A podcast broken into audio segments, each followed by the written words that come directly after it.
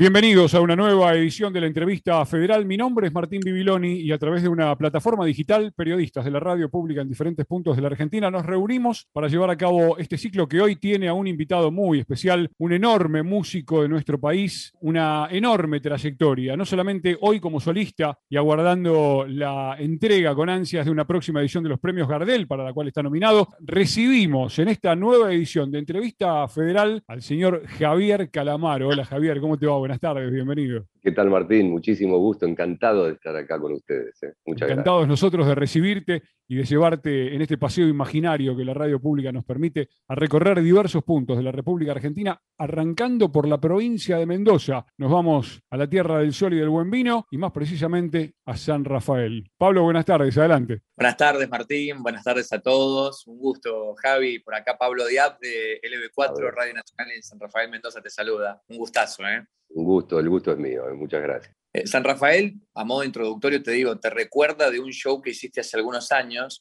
en donde después de terminada la función, te fuiste a tocar la guitarra con, gente a, la rotunda del mapa y eso ha quedado como en la memoria de todos los sanrafaelinos, destacándote como eh, un artista muy sencillo, muy humano, muy transparente, este, lejos por ahí del show de, las luces y el no saludar a nadie. Así que este, San Rafael tiene con vos un, vínculo importante. ¿eh? Absolutamente, recuerdo perfectamente ese concierto, nos quedamos zapando toda la noche. Es lo que pasa cuando uno llega a un lugar y se siente como en su casa. Bueno, eh, mi primera pregunta eh, está relacionada justamente a eso, porque va a haber tiempo para un poco profundizar en tu carrera, en tus canciones y demás. Yo quería abordarte desde, desde el lugar de artista, ¿no? Que se, se, genera un, una, una, atmósfera energética entre esta relación artista-público, público-artista, ¿no? Y bueno, vos sos una persona que lleva muchos años arriba de los escenarios y seguramente este, habrás tenido infinidad de experiencias, pero eh, vos, como persona, ¿qué, ¿Qué sentís cuando este, la gente te aplaude, cuando la gente este, te espera? ¿Cómo, ¿Cómo se vive eso? ¿Hay una retroalimentación? O sea, eh, vos te servís una cucharadita de esos aplausos y, y, tratás de devolverle algunos condimentos de tu arte a la gente que te sigue. Exactamente. Yo tengo la teoría compartido por algunos músicos. Imagínate, tengo 37 años de carrera, eh, me he cruzado con muchos músicos, eh, he compartido el escenario más de 10 veces con artistas como Peteco Carabajal, curiosamente, la chacarera y el rock, más de 10 veces incluso lo he recibido a Peteco en mi casa, así como a su tío Cuti Carabajal, con todos sus sobrinos, o sea, con todos los hijos de Cuti, todos los primos vienen a ser de Peteco, hasta, bueno, Néstor Marconi, con quien he compartido el escenario, Rubén Juárez, artistas de rock, tengo una lista tan grande que nunca podría acordarme, empezando por Charlie García,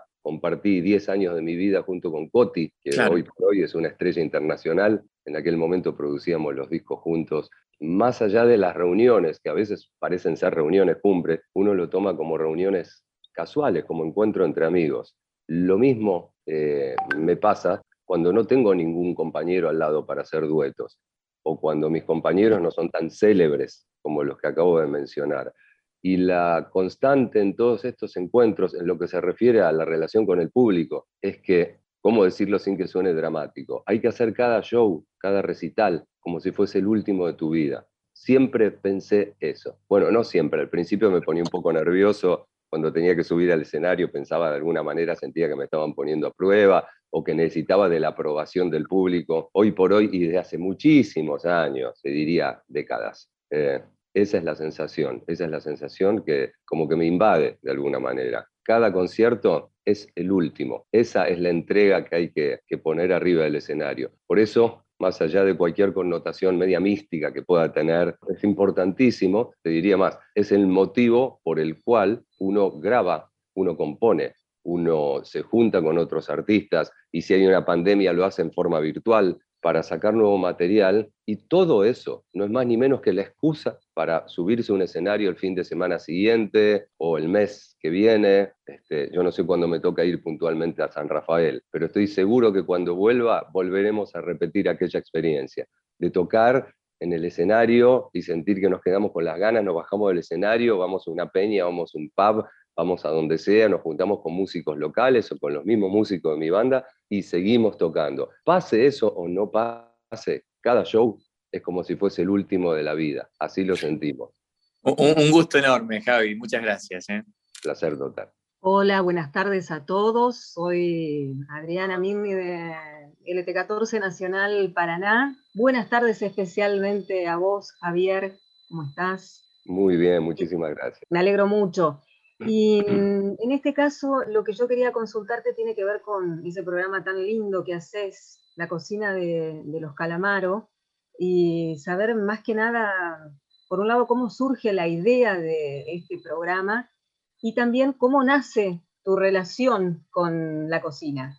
Por las dudas, aclaro para que si alguien no lo sabe o no lo haya visto, hace más de un año, concretamente desde el 4 de julio del año pasado, del 2021, tengo al aire todos los domingos a las 13 horas la cocina de los calamaros. Es una idea, una idea que tuve a partir de que me habían contratado justo antes de eso un cantautor que se llama Maxi Pardo, que además tiene alguna experiencia como conductor de televisión. Él tuvo muchos programas en el canal América.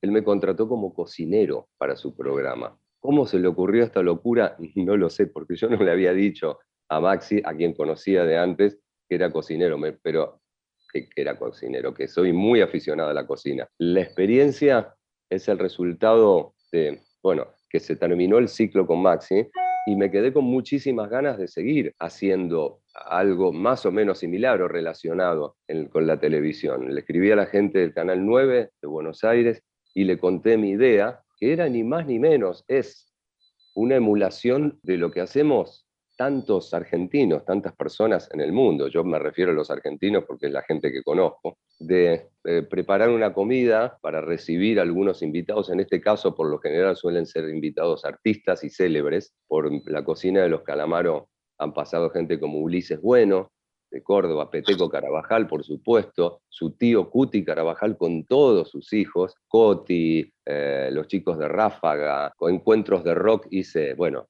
muchísimo. Por ejemplo, junté a, la, a las pastillas del abuelo con Willy Quiroga de Vox Day, ¿no? la banda más antigua de rock en castellano con canciones originales junto con Manal y con Almendra y con, por supuesto, este, los gatos. ¿no? Pero hemos hecho unos encuentros increíbles en casa donde vienen a comer, charlamos y después pasamos al living, donde tengo un piano, un piano de cola hace muchos años, y ahí cantamos todo lo que pinte. Lo que empecé a hacer este año fue a cantar más de lo que sale en un programa. Por ejemplo, si en un programa entran cuatro canciones, no sé, con artistas como Cuti, Carabajal y toda su familia que vino a casa hace un mes más o menos, cantamos 12 canciones. Tocamos música hasta que nos queda, ya se nos acaba el repertorio, ¿no? O sea, yo toco con ellos, participo, canto, a veces toco la percusión, el cajón.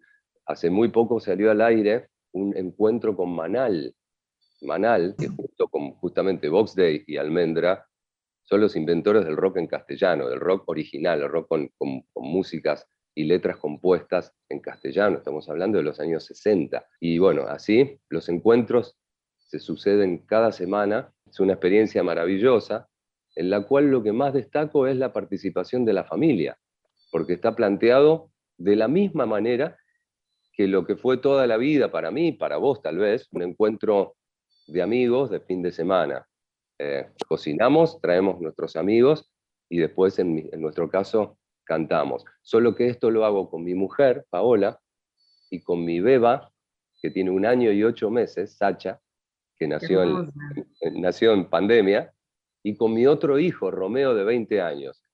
Todos tocamos, el que no toca baila o canta, y bueno, es un ciclo maravilloso que por suerte ya lleva su segunda temporada al aire y da para muchísimo más. Me encantó, bueno. Y también cocinan, cocinas. Cocino, cocino junto con Rodrigo Aguirre, que es un chef, digamos, profesional, un amigo mío hace muchos años, eh, que lo convoqué.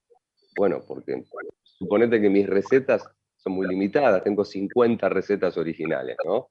Este, y, y, muy tradicionales, es lo que aprendí de mi mamá, básicamente cocinando cuando era chiquito. Yo amo cocinar y se lo debo a mi vieja. Pero con Rodrigo tenemos una cantidad ilimitada de recetas, porque Rodrigo tiene 2.000 recetas en la cabeza.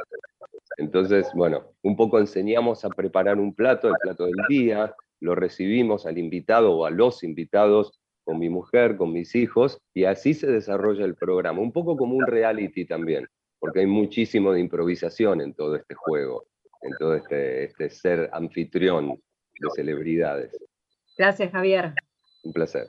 Muchas gracias, chicos. Buenas tardes a todos. Un saludo, un abrazo enorme, Javier, desde Catamarca, que te digo que te espera. Estamos acá a la espera de que vengas con tu nuevo disco. Eh, aprovecho, te pido que nos incluyas ahí en tu, en tu gira. Pero, este, bueno, tantas cosas, ¿no? En, en tantos años de trayectoria que has hecho y algunas eh, todavía no han sido replicadas, ¿no? Tenés algunos récords mundiales, como por ejemplo, me gustaría que nos cuentes un poco esa experiencia eh, del, primer recital subacuático para, para las ballenas que realizaste en dos oportunidades. ¿Cómo, cómo fue eso? ¿Cómo lo viviste? Eh, me parece una experiencia que no muchos humanos, o nadie más que vos en realidad la tiene, así que que nos cuentes un poquito de eso. Bueno, sí, es verdad, me gustan las cosas curiosas porque así como cada recital para mí siento, internamente lo siento como el último, ¿no? Eh, y tiene que ver un poco con la entrega y todo eso, con el mismo, digamos, espíritu, no de batir récords, sino de hacer todo, todo lo que, lo que quiera, lo que se me ocurra, todo lo que pueda, lo que esté a mi alcance antes de irme de este mundo.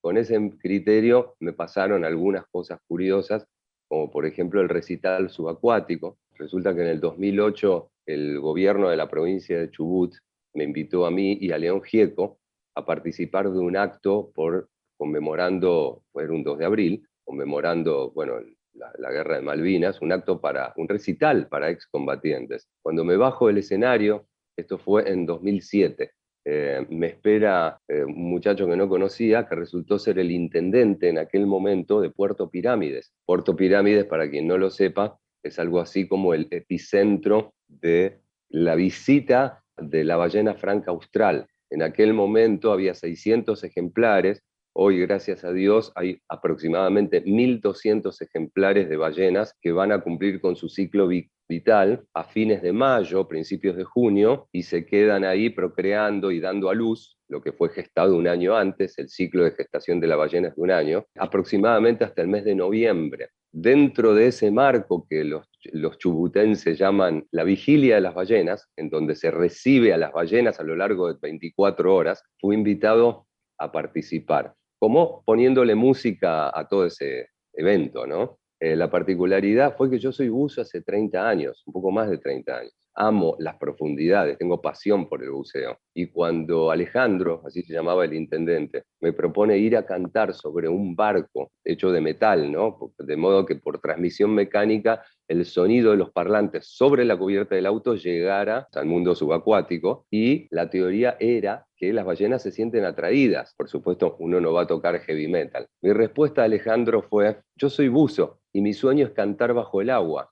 Increíblemente, estando en Puerto Pirámides, porque de Trelew, donde era el acto este por las Malvinas, a Puerto Pirámides hay más o menos una hora de viaje en auto, él me hace cruzar la calle, me señala dentro de una especie de tienda de buceo y avistaje de ballenas y me dice, ¿ves esa cápsula? Y me señala una especie de estructura de metal de 96 centímetros de diámetro. No estanca, no estanca quiere decir que el agua, cuando uno se sumerge buceando, el agua le llega hasta la cintura me dice, ahí podés cantar bajo el agua. Bueno, viajé durante el mes de mayo del año 2008, recibí cierto entrenamiento y así es como di no uno, porque el primero falló por condiciones meteorológicas, sino dos recitales subacuáticos. Entiendo que fue el único en ese momento, hasta ese momento.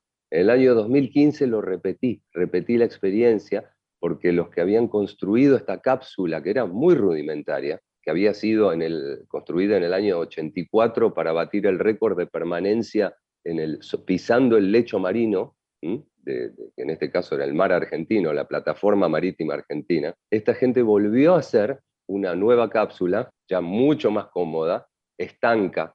Estanca quiere decir que uno se, se mete dentro de esa cápsula, este, abre una escotilla y se para y está completamente seco. Así que la experiencia la hice en el 2008 y en el 2015. Ellos tardaron siete años en construir una nueva cápsula subacuática muy rudimentaria, pero mucho más cómoda, donde uno no estuviese mojado. ¿Cómo pasó eso? Fue una, maravilla, fue para mí algo épico, algo que no me lo voy a olvidar más y si lo volvería a repetir mil veces también. El resultado de esto fue que efectivamente, como habían anticipado, las ballenas se sienten atraídas porque son animalitos, son, son animales del mar muy curiosos, muy inocentes también. No se acercaban con desconfianza ni se alejaban. Entonces, en las grabaciones de aquel evento es increíble la cantidad de ballenas que se ve como que emergen, ¿no? Para ser como el chorro este clásico que hacen las ballenas. Bueno, evidentemente la música atraía a las ballenas, las atrae, ¿no? Cuando repetí la experiencia en el 2015 pasó exactamente lo mismo. Y bueno, la manera con la cual el sonido se transmitía bajo el agua fue con unos parlantes subacuáticos que me compré para la ocasión. Tuve que mandar a traerlos de China, no existía eso en Argentina. un aparato muy curioso, que es un parlante estanco, o sea, a prueba de agua, que reproduce el sonido bajo el agua a una distancia, bueno, enorme, gigante, kilómetros. Una experiencia increíble, increíble. Cuenta la leyenda que en el mes de mayo, junio de cada año, cuando llegan las ballenas, siempre viene una adelante y pregunta, ¿está Javier este año? Hay algunas que siguen de largo si les dicen que Javier no está. Vienen a escuchar la música de Javier Calamaro, con quien estamos charlando en esta entrevista federal. Javi, nos vamos a la provincia de Córdoba. Oh. Un auténtico mamarroquero nos espera en el RA7. Germán Hidalgo, buenas tardes, adelante. Así es, buenas tardes, compañero Javier, un gusto desde Córdoba. Qué placer. Qué placer. Qué placer. Estuviste hace un poquito acá. Vine anteanoche de Córdoba. Claro, Justiniano Pose. hice dos shows en lo que ellos llaman el anfiteatro de Justiniano, eh, con un público excepcional que, que colmaba la sala. Tuve que repetir el show al día siguiente, o sea que estuve jueves y viernes en Justiniano y el sábado en Villa María. nuevamente una visita a mi Córdoba amada, amo Córdoba, es mi segundo hogar. Este, no quiero ofender a nadie, pero es mi segundo hogar. Incluso tengo una tierra ahí donde me voy a jubilar alguna vez. Bueno, eh, tu guitarrista es de Córdoba, el reconocido Indio Márquez. El Indio Márquez vivió en Córdoba hace muchos años, claro, vivía en Urca, en un barrio ahí, cerca del Cerro de las Rosas, en la, bueno, en la ciudad de Córdoba, digamos. Bueno, antes de preguntarte lo que tenía pensado, ya que estás hablando de lo que fue esta presentación en Justiniano Pose, cantaste con una escuela rural que es un proyecto de un músico, de un maestro de allá que es músico también, que es Ramiro Lescano, Exactamente. que tiene un, proyecto, tiene un proyecto fantástico con escuelas rurales y alumnos de toda esa zona del interior de Córdoba. Lo que hace Ramiro es una cosa excepcional, con una motivación increíble, porque el proyecto de Ramiro que se llama algo así como Canciones Urgentes para la Tierra. Tiene un trasfondo completamente ecológico, son canciones originales compuestas por él y por los chiquitos de las escuelas rurales. Yo participé junto con León Gieco, eh, Pedro Aznar y otros artistas así, digamos, bastante reconocidos de la Argentina, en dos oportunidades, dos proyectos que hizo Ramiro, eh, el coro vino la primera noche, el primer concierto, que fue el día jueves pasado, vino con un coro de 16 chicos, 16 chiquitos que tenían entre 7 y 12 años de edad, cantaron una canción mía que se llama Este Minuto, una canción que para mí es muy especial porque se la escribí a mi papá cuando, cuando tuvo una CB a los 90, bueno. Y al otro día me fui eh, a la escuela rural de Justiniano Pose, que está a 5 kilómetros del pueblo, eh, y estuve ahí con la seño Silvia, que es la maestra, la directora, es todo, ¿no? Este, destacando el trabajo increíble, increíble, el humanismo puro este, y duro de los maestros rurales de toda la Argentina. Estamos hablando de, la verdad que no sé cuántos, pero son varios miles, alrededor de 10.000 en todas las provincias prácticamente de la Argentina, y es una cosa increíble porque son chiquitos que de ninguna manera este, podrían aprender a leer y escribir y jamás recibirse con un título, digamos, del primario, terminar todo el ciclo primario, si no fuese por el trabajo de esta gente que es, me saco el sombrero. A Ramiro lo conocí cuando yo estaba grabando las voces junto con Ulises de lo que fue esta versión de Quitapenas que ahora está ternada para los Carlos Gardel. Bueno, ese día lo conocí a Ramiro, fue un día de encuentros espectaculares. Bueno, y brevemente te quería preguntar acerca de la importancia de tu papá, tanto en vos como en la familia Calamaro, ¿no? Porque sin dudas fue un estímulo para ustedes, porque les hizo conocer eh, música clásica, tango, folclore a través de discos, pero también, por ejemplo, eh, los llevó a ver Santana, eh, Vinicius de Moraes, eh, ¿qué más? Eh, era amigo de tangueros como Julio de Caro, Cátulo Castillo. Bueno, creo que ese estímulo por parte de tu papá es realmente importante.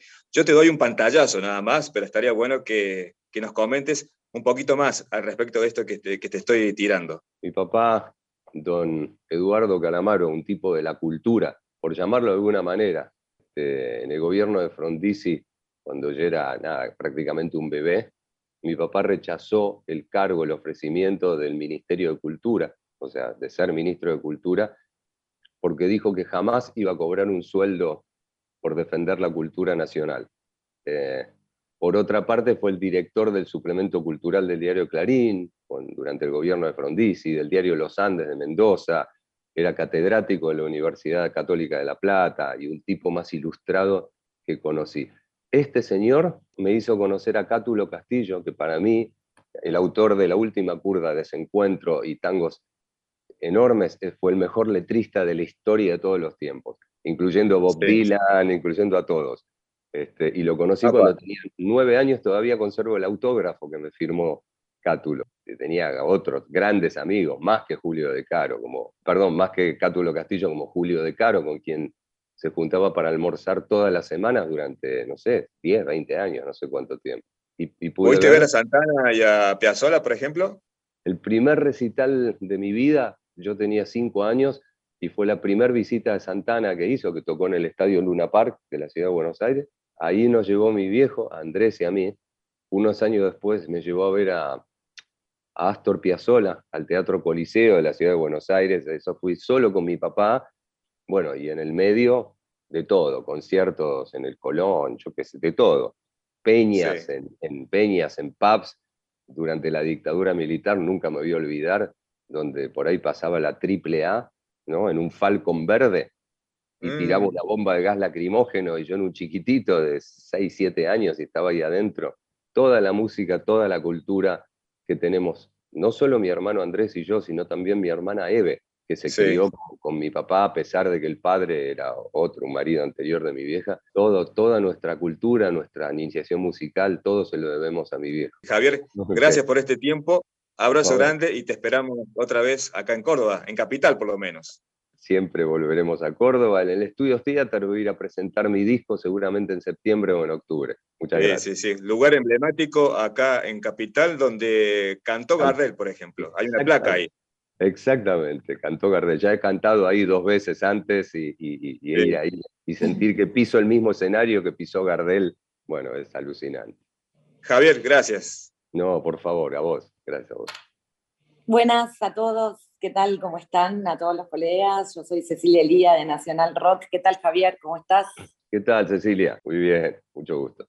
Sí, la pregunta tiene que ver con que cuando el rock se encontró con el tango, no muchas veces han llegado a buenos puertos, ¿no? Salvo honrosas excepciones, Moyo, Melingo, y vos particularmente. La pregunta es, ¿cuándo te diste cuenta o quién te dijo, quién te legitimó? Porque a veces uno necesita que lo legitime en un sentido ese, ¿no? Digamos que decir, sí, podés cantar tango, porque es un género muy difícil, y da la sensación de que ajustás la voz ahí y le entras a lo arrabalero como con una naturalidad que de nuevo, desde el rock, sorprende. Sí, es cierto. Bueno, ¿quién sería el que me legitimó? O vos.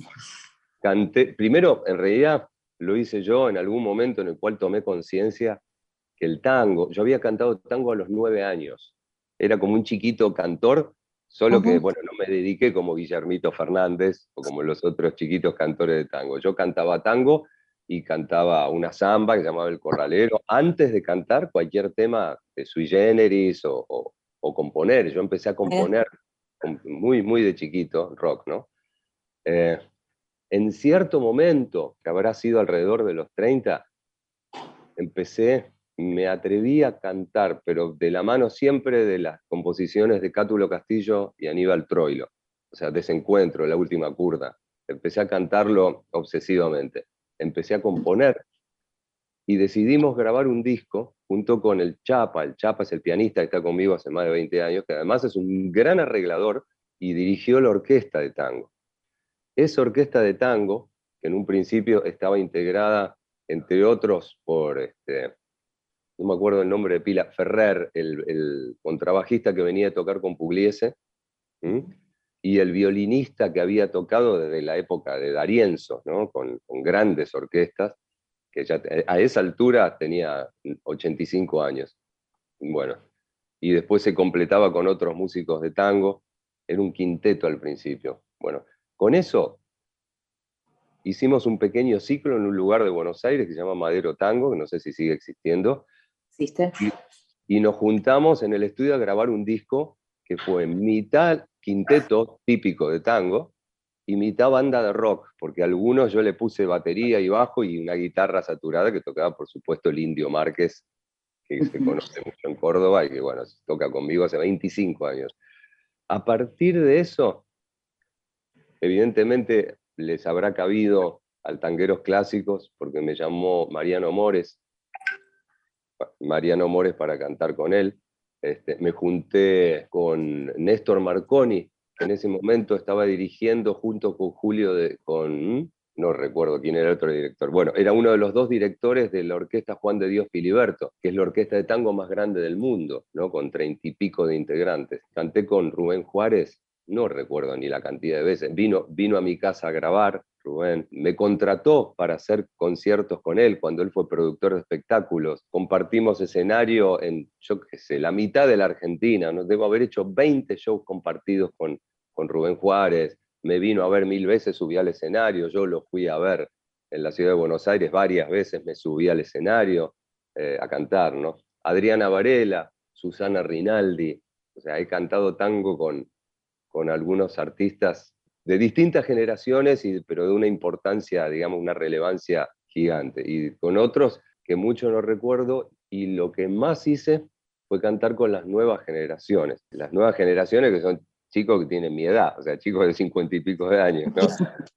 Eh, por ejemplo, Cucuza Castielo, que para mí actualmente es el mejor cantor de tango del mundo, vino a mi casa a grabar justamente la cocina de los Calamaros con el Cardenal Domínguez y con el Chino Laborde. El Chino Laborde salió del seno de la orquesta Fernández Fierro, ¿no? una orquesta típica y toda hecha por pibes jóvenes. Eh, el Cardenal Domínguez es, junto con Ariel Ardit, la voz clásica de tango, así estilo Gardel, digamos, tango engolado, así, la más importante que hay, es, es, la marca que lleva él, y son, cantores excepcionales, y me hicieron el honor de venir a grabar no uno ni dos, sino tres programas de la cocina, porque cantamos 12 tangos, eh, algunos de duetos y todo, pero bueno, yo amo el tango, la verdad, lo amo, lo amo profundamente, lo que más me gusta cantar es tango.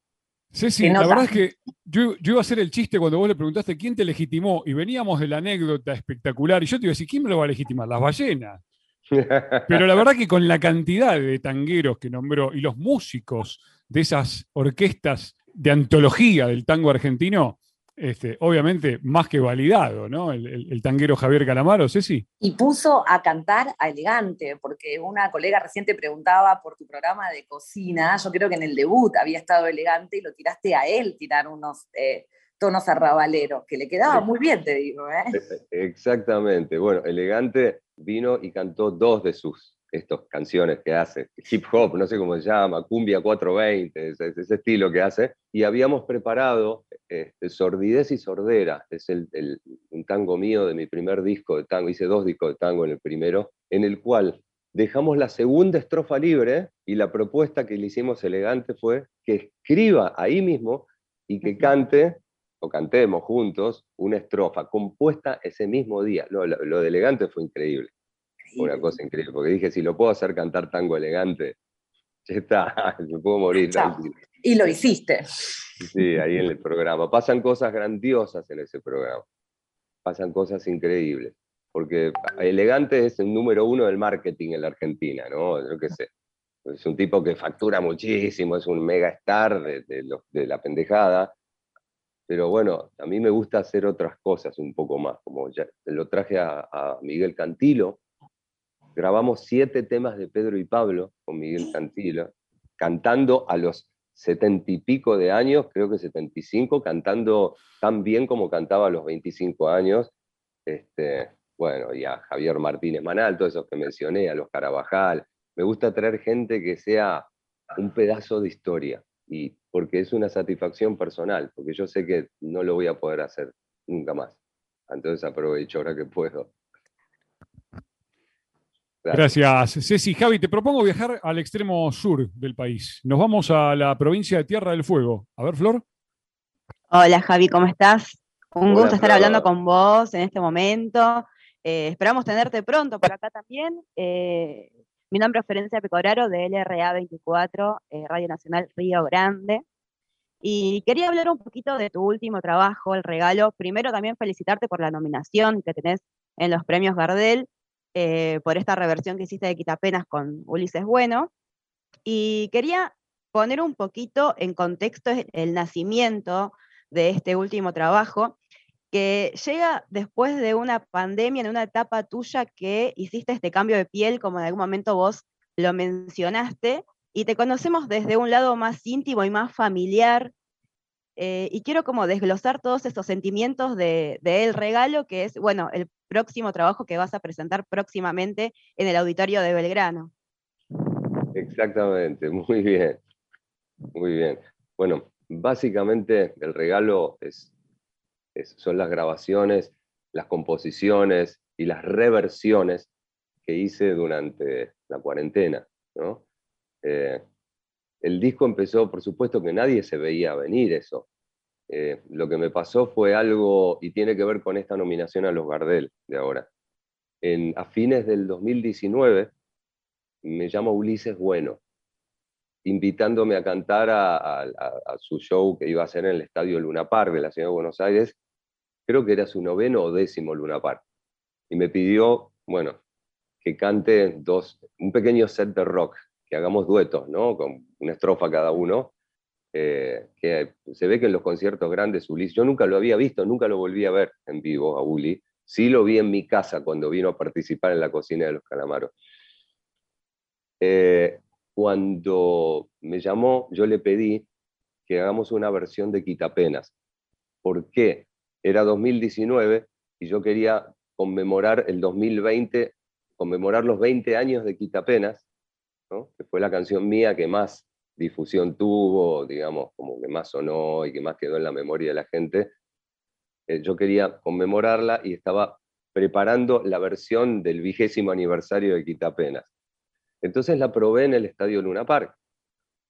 Claro, eran 5.000 personas que habían pagado una entrada para ver a Ulises Bueno, que no, no necesariamente conocen a Quitapenas, tal vez ni, ni siquiera conocían mucho a Javier Calamaro, y la probamos ahí el 9 de diciembre del 2019, creo que fue 9 o 10, sin sospechar que se venía la pandemia, la cuarentena, nada de eso. Bueno, entonces yo salí al escenario con una versión que había preparado medio en ritmo de cuarteto, ¿no? La, banda de Ulises. Esperando que, bueno, si me suben el pulgar, me aplauden, o, la, digamos, lo considero que está aprobada y quiere decir que la tengo que grabar. Y si empiezan a chiflarme y a lanzarme cosas al escenario, me, voy. Bueno, eh, le encantó a la gente, le encantó a la gente. Al mes siguiente, eh, viajo a Córdoba, el estudio Pira, que nuestro amigo de Córdoba conocerá bien porque es donde Ulises graba los discos y muchos artistas enormes de cuarteto graban, es un clásico de Córdoba. Viajé y grabamos las Casi todos. Exactamente, todos. Eh, grabamos las voces de esta versión nueva de Quitapenas, sobre una base que yo tenía que era, no era ni cuarteto ni, ni la base que finalmente quedó, eh, pero bueno, era media como punk rock, media rara, como rockera muy rápida. Después, al mes siguiente más o menos, fue en marzo del 2020, se vino la pandemia y con eso todo lo que ya sabemos. Y yo tenía las voces y las guitarras que eran súper rockeras grabadas de Quitapena. O sea, ya tenía un tema de mi disco. Lo que pasó fue que seguí componiendo, seguí reversionando eh, a lo largo de todo este tiempo y en lugar de sacar esa versión de Quitapenas, dejé que madure. Yo soy muy amigo de los chicos de Mala Fama, que es una banda de cumbia villera. Soy muy amigo porque, entre otras cosas, somos vecinos, viven acá, muy cerca de mi casa.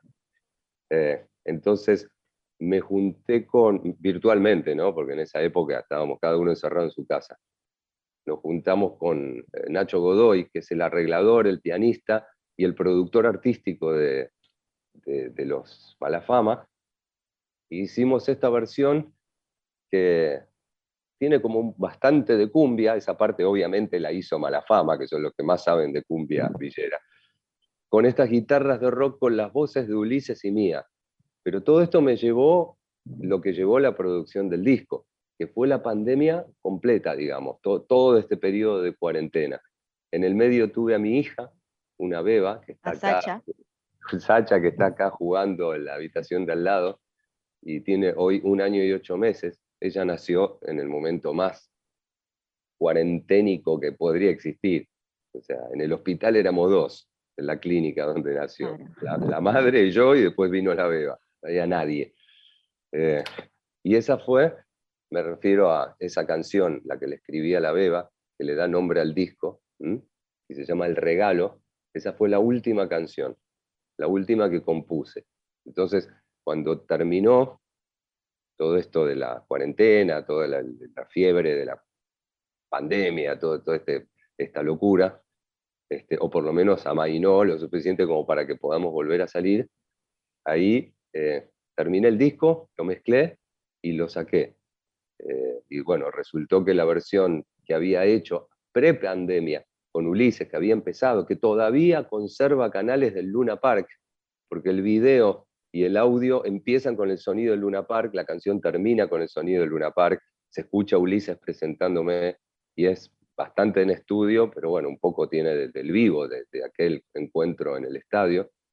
Eh, bueno, de alguna manera trascendió medio rápido, la sacamos un poquito como adelanto del disco y ahora está nominada para los Carlos Gardel, que bueno, que si gana o no gana me da lo mismo, este, pero la satisfacción de haberlo hecho este, y de que la hayan nominado ya, ya, está, ya con eso soy feliz. Ya sos ganador. Desde que la tuve a Sacha me siento un ganador, la verdad. Bueno, te felicito por todo eso y muchas gracias. No, gracias a vos.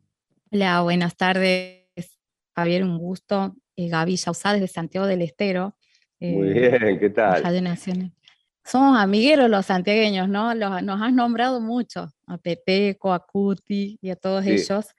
Y a, toda, y a toda la familia de Cuti. Cuti se vino a casa con Pamela y, eh, con, el, con el hijo, el bombista. Es el mejor bombisto que escuché en mi vida. Con Agustín. Agus, con Agus, sí. El otro día me invitó, ahora van a celebrar este, los 50 años de Cuti en el Teatro 25 de Mayo, ¿correcto? ahora, ahora en pocos días me invitó a cantar, me dijo, si podés venir, te mando el ah. pasaje, te venís a cantar. Y por supuesto a celebrar, ahí en la banda el cumpleaños de la abuela. Claro, claro, sí, ahora el 15, que no falta nada. Bueno, un poco también en línea con, con eso, mi, mi pregunta eh, tenía que ver con, eh, con, con, esto, con este vínculo que se va generando no solamente intergeneracional, sino también entre los distintos géneros musicales, ¿no? Te, estaba escuchando y vienes contando todas estas historias con Ulises, con el tango, la cumbia, con esto, con el, bueno, un montón. Y, me gustaría que nos cuentes un poco de eso, ¿no? Por ahí desde algunos sectores son medio reticentes, vos has hablado con Elegante, lo has hecho hacer grandes cosas a Elegante, eh, entonces, bueno, me gustaría que nos hables un poquito de eso. Bueno, esta unión, digamos, entre el rock y diversos géneros, por suerte ya tiene unos años. Yo recuerdo cuando yo empecé con esto, fue después del apogeo de la Guerra de las Malvinas, no me refiero al apogeo del rock, cuando volvió con todo yo en esa época iba al colegio, pero empecé a grabar discos dos años después. Eh, y era, era muy distinto. O sea, el rock con el tango, por ejemplo, eran enemigos. Y, todo el mundo se olvidó que Spinetta y Lito Nevia, los creadores del, del, rock, pero por lo menos dos de los creadores del rock en castellano en el mundo, ya se habían juntado con tangueros, ya habían hecho composiciones que era como tangos, el tango Cristal lo había grabado Spinetta, eh, el sello Melopea de Lito Nevia había publicado un montón de artistas de tango, básicamente publicaba artistas de tango, pero la gente no parecía darse cuenta. El rock era algo muy elitista, muy como de menospreciar a los otros estilos, tenía una actitud muy fea cuando yo empecé. Entonces, claro, a mí me gustaba cantar tango, pero estaba muy mal visto que lo diga con el tiempo, bueno, nos empezamos a abrir y se empezaron de alguna manera a romper todos esos prejuicios y esas barreras. Hoy por hoy, para mí, el rock está en la misma escala cuanto al respeto, incluso las ganas de cantar, en la misma escala que puede estar el tango, que puede estar la chacarera. Básicamente el folclore, el tango y el rock para mí son, digamos, los íconos. Después otros géneros más tropicales no lo siento tan cerca, pero bueno, de hecho el tema que tengo ternado es una cumbia. ¿no? Para los Carlos Gardel, ¿no? Hecha con cumbiero, hay un solo músico de rock y los demás son todos o de cuarteto o de cumbia. O sea que por suerte esos prejuicios se rompieron y se convirtieron en exactamente lo contrario. El programa que tenemos con mi familia básicamente se dedica a honrar todos los estilos de la Argentina. Hace, hace eso, o sea, por cada artista de rock que yo invite, voy a invitar o un, uno, a un artista de la cumbia, o del tango, o del folclore, ¿no? O del cuarteto, porque por supuesto Ulises vino al programa, vino con las sobrinas, vino con el hermano y cantamos como cuatro canciones. Muchísimas gracias, dejo paso a mis compañeros. Gracias. Hola, buenas tardes, Javier, ¿me escuchás? Sí, perfectamente. ¿Cómo estás? Bueno, saludar a todos mis compañeros y en especial a, a vos, que es un placer tenerte en este encuentro, en este nuevo encuentro. Pegadito de Santiago, te traigo a Tucumán. El Radio Nacional Tucumán lleva el nombre de Mercedes Sosa. Sí, Mercedes. Y me encantaría porque leí por ahí tu admiración por Mercedes Sosa y te voy a tirar otro nombre más, Atahualpa Yupanqui. Entonces me gustaría, eh, a ver, tener el concepto, si, si en algún momento leí también que te habían marcado Pedro y Camino, el tema de Atahualpa, entonces, como, como buena tucumana, te imaginas este, nuestros referentes, pero me encantaría saber si, qué significan estas dos personas. Eh, hablabas de pedazos de historia, creo que nada mejor definido así, Mercedes Sosa y Atahualpa Yupanqui, para nosotros, pero me encantaría saber qué significa para vos. Mirá, si yo me pongo a hablar ahora de Mercedes y de Atahualpa, nos quedamos charlando hasta mañana. Pero te lo, puedo, te lo puedo abreviar de esta manera. ¿Por dónde empiezo? Cuando yo era chiquitito, en un momento de mi vida, quise ser periodista. Yo no tendría más de ocho años. Entonces, bueno, quería reportear a alguien. Reporté a Mercedes Sosa. Me fui con un grabador de, tipo geloso, en un grabador a cinta, una cosa muy, muy vieja. Este, y le hice un reportaje a Mercedes Sosa, una charla. Mm. ¿Por qué? Porque Mercedes Sosa, además de muy amiga, era paciente de mi mamá. Mi mamá fue la dietóloga de Mercedes. Pero, o sea que a Mercedes yo la conocí creo que a los seis o siete años. Claro, muy chiquito. El Fabiancito, Fabián Matus, que falleció ya hace unos años, era un nenito, chiquitito. Otra, otra pauta de Mercedes, digamos, de la cercanía que tenemos en la familia con ella. En 1979, Mercedes se exilia. El motivo del exilio de Mercedes fue a raíz de un recital que hizo en La Plata, en una sala de La Plata, donde vino la policía, plena dictadura militar, y se los llevó presos a todos. En la misma celda el mismo calabozo donde estaba Mercedes, estaba mi mamá y mi papá.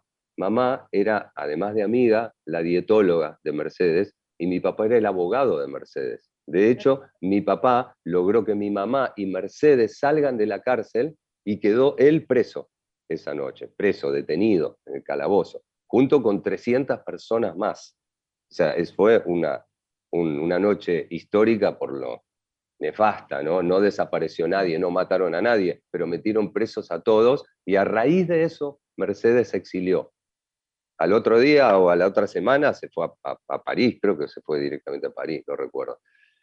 Así que Mercedes, muy cerca mío, produje a Mercedes Sosa también para unos discos que hice eh, a beneficio de distintas comunidades. Una fue para, para la comunidad COM de Pampa del Indio, que está en Chaco, una región del Chaco, y otro fue para Chiapas, donde mi hermana formaba parte del, digamos, del ala cultural del Ejército Zapatista de Liberación Nacional, su comandante Marcos. Para esos dos discos a beneficio que produje en, en las dos oportunidades, me tocó producir a Mercedes. Con respecto a Atahualpa Yupanqui, perdón que me extienda, ¿no? Es que podría hablar hasta mañana de estos dos personajes. Con respecto a Atahualpa, te voy a decir lo siguiente. Mi hermana, Eve, primer músico de la familia, 22 años mayor que yo, tenía una banda que se llamaba Huerque Mapu, una banda de proyección folclórica, eran todos montoneros.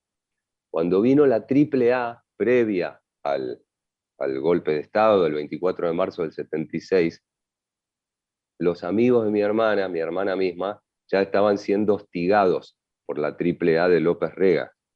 El recital que me hice mención hace un rato, donde paraba un Falcon y echaba una bomba de gas, de gas lacrimógeno que me llevó mi papá, ese recital era de mi hermana, de Huerque Mapu.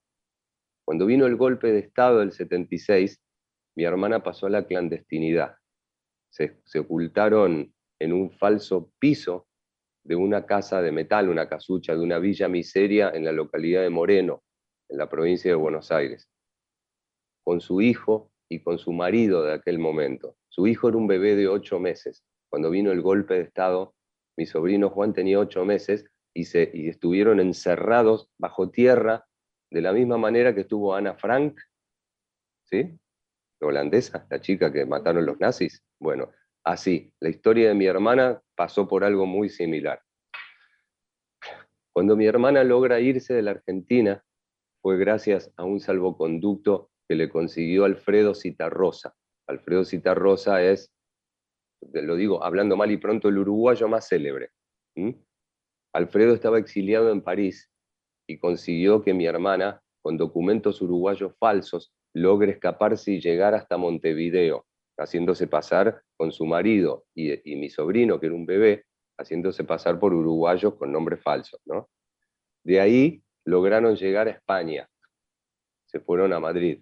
Resulta que en Madrid había todavía vestigios de la dictadura de Franco, que se había muerto unos meses antes. El dictador Franco, el español, y los perseguían mucho a los argentinos que caían exiliados. Mm. Entonces ahí es cuando aparece en escena Atahualpa Yupanqui. Atahualpa, que estaba exiliado en París, de la misma manera que Alfredo Citarrosa, em, año mil, principio de 1977, eh, les paga el pasaje a mi hermana y a mi sobrino. Ahí fue cuando mi hermana se separa de su marido Juan, que era el papá de Juanito, mi sobrino, se queda en España, nunca más supimos nada de él. Y mi hermana con mi sobrino se van a vivir a la casa de Atahualpa Yupanqui. A fines de 1977, mi mamá viaja conmigo a, a, París a ver a mi hermana.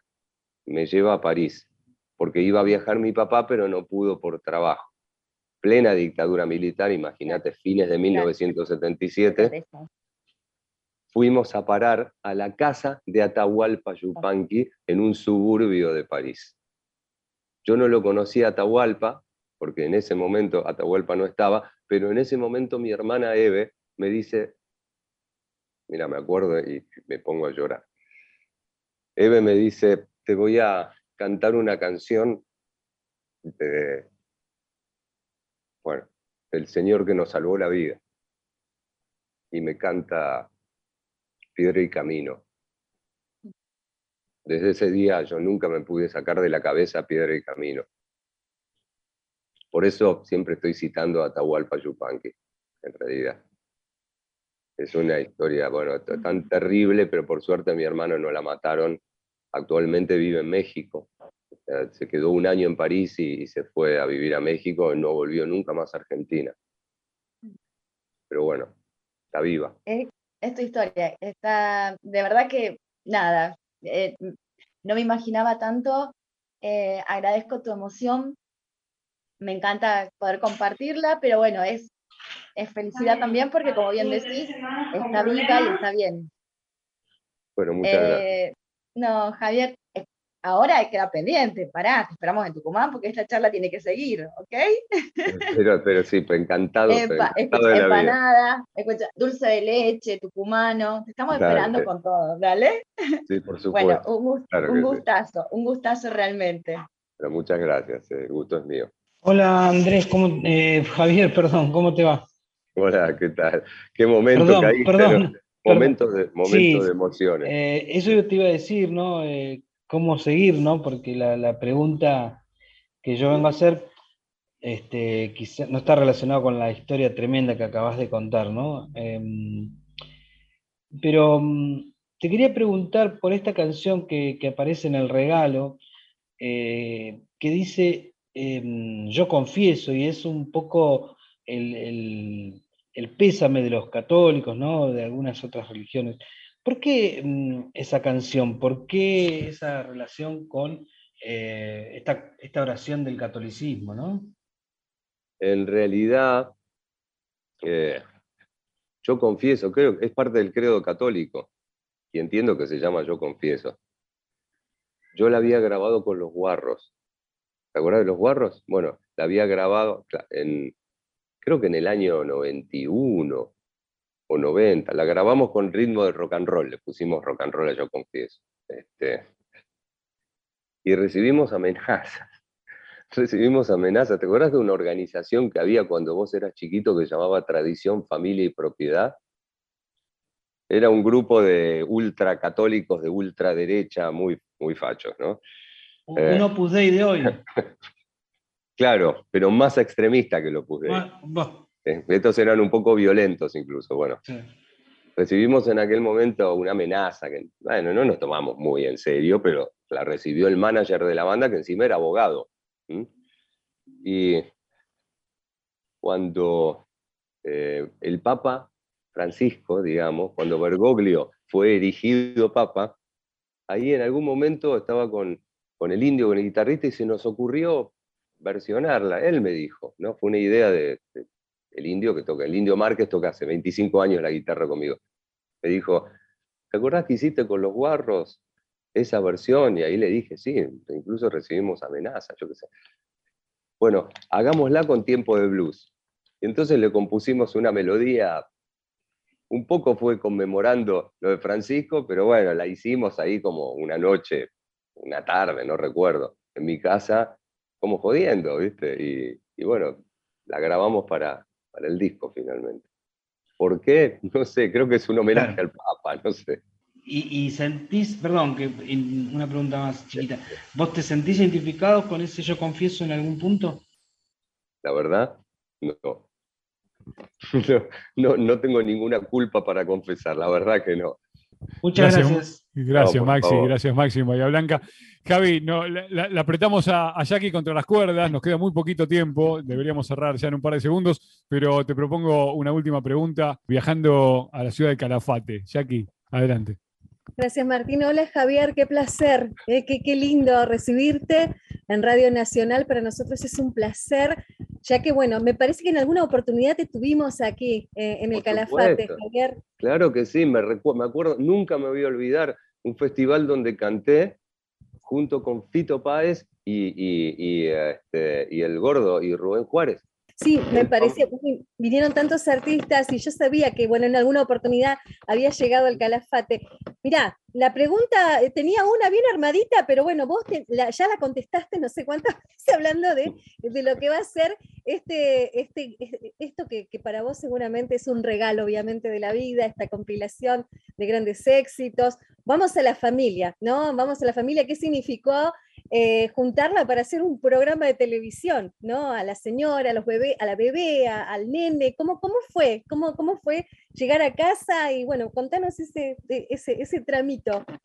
Mirá, la verdad, la verdad, la verdad, yo estaba trabajando, hace un rato algo conté, para, para un programa que salía por el canal América acá. Eh, junto con Maxi Pardo. Él era el productor del programa y el conductor. Y me contrató para cocinar. Y yo me llevé a Rodrigo Aguirre, que es un chef, este, amigo mío, muy bueno, muy serio. Nosotros grabábamos ese programa en Pilar, en la localidad bonaerense de Pilar, que está yendo al norte de la ciudad de Buenos Aires. Y claro, grabábamos todo un día larguísimo, una jornada de ocho horas de grabación, y después me volvía manejando con Rodrigo al lado que Rodrigo, el cocinero, vive cerca de mi casa. Bueno, y veníamos fantaseando con la idea, che, Rodri, tenemos que hacer la cocina de los calamaros.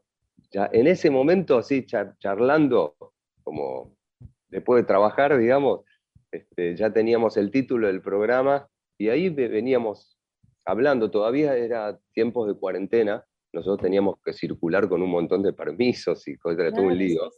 Eh, y decíamos, cuando se acabe esto, tenemos que hacer la cocina de los calamaros. Bueno, ese ciclo duró, duró dos meses, ocho episodios, y cuando se acabó, ponele que habrá sido en marzo del año pasado,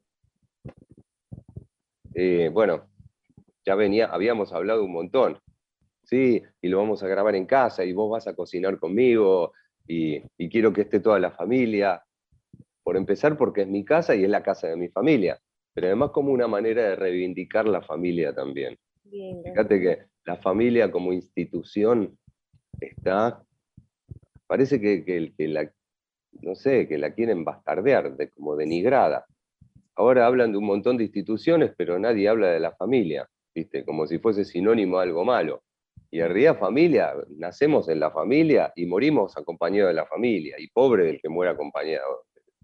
No sé, de, este, digamos que somos privilegiados y podemos nacer en un seno familiar y dejar este mundo de la misma manera. O sea, por lo menos eh, así fue con mi mamá y mi papá.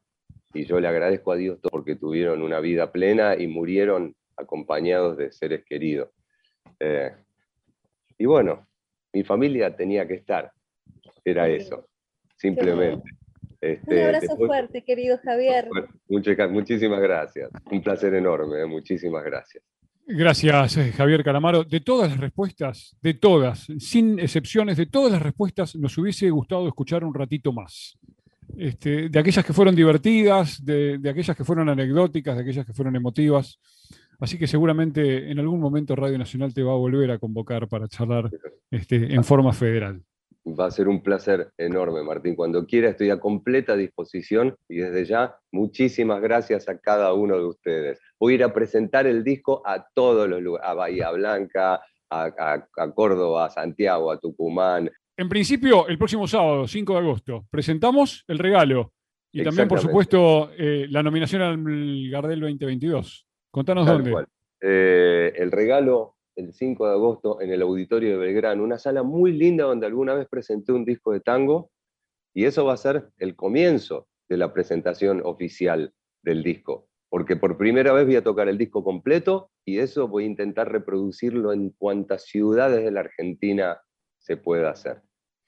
Las entradas en Ticket Play. Gracias, Javier Calamaro, por este rato cortito, pero enorme, con Radio Nacional y cada uno de sus representantes en diferentes puntos del país. Gracias. Muchísimas gracias a ustedes. Un placer enorme y un beso gigante para todos en las provincias, en las ciudades donde estén. Hasta siempre. Gracias. Señoras, señores, Javier Calamaro pasó por la entrevista federal. Gracias a cada uno de los colegas que participaron de esta charla y los dejamos con la programación de la radio pública en todo el país. Hasta nuestro próximo encuentro.